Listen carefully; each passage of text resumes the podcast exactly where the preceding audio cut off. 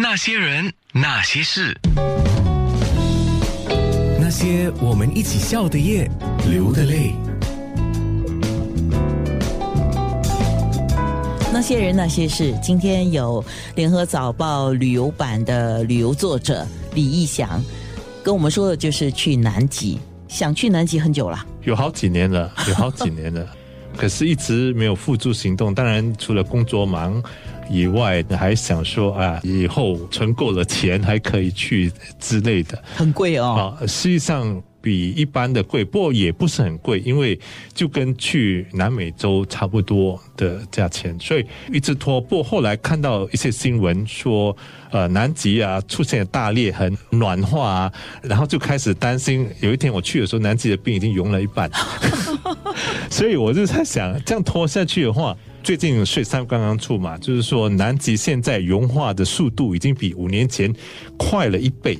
这种情况之下，就说啊，不能再拖延了，就要赶快去了，所以就去定了这个南极。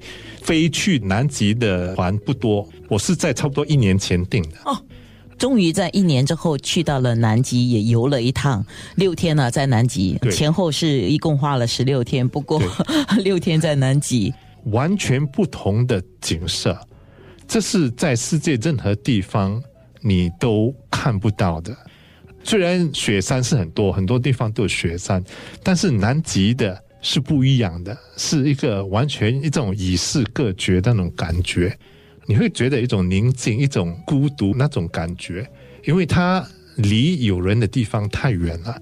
所以去南极那种感受是完全不一样的，而每天的景色，当然，南极令你难忘的就是他们的生物，那些在原始生态里面的生物，然后你可以很近距离的跟那些生物真的融在一起，就好像你变成了其中社会的一部分。因为不像动物园嘛，动物园都隔着玻璃，隔着那个铁栏呐、隔着什么嘛，你那种看的距离是不一样的。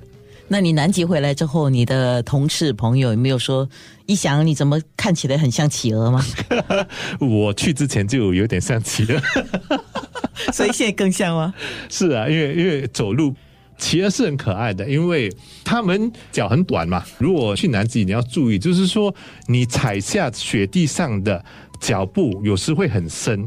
如果你的脚步就是深过一尺的话，有些比较矮的企鹅的种类掉进洞里面，它就爬不起来，它就会死在里面。哦，企鹅学家告诉我，这是叫做 penguin trap。所以游客呢，如果踩出了一个脚印，要用雪盖回去，就是用脚替雪把它盖回去。嗯这个是我希望大家，如果以后有机会去南极的人要注意这一点。你会再去吗？我是想再去啊。哦事实上，这次去的不多，因为我们我十二月中去，刚好很多还在孵化，还没有看到小企鹅孵化出来。我想这次再去的话，会迟一点去，可以看到小企鹅。那些人，那些事。